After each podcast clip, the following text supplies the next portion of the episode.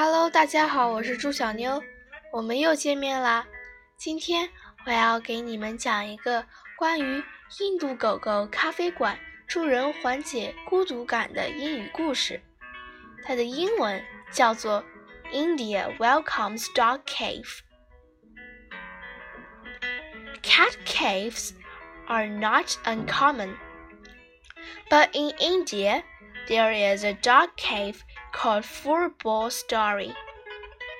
Animesh Kardia, 27, opened it to help people deal with loneliness. Customers can play with dogs there. The cave has had a lot more customers since the COVID 19 pandemic began. A pet just helps a lot, Cardia said. They give people unconditional love.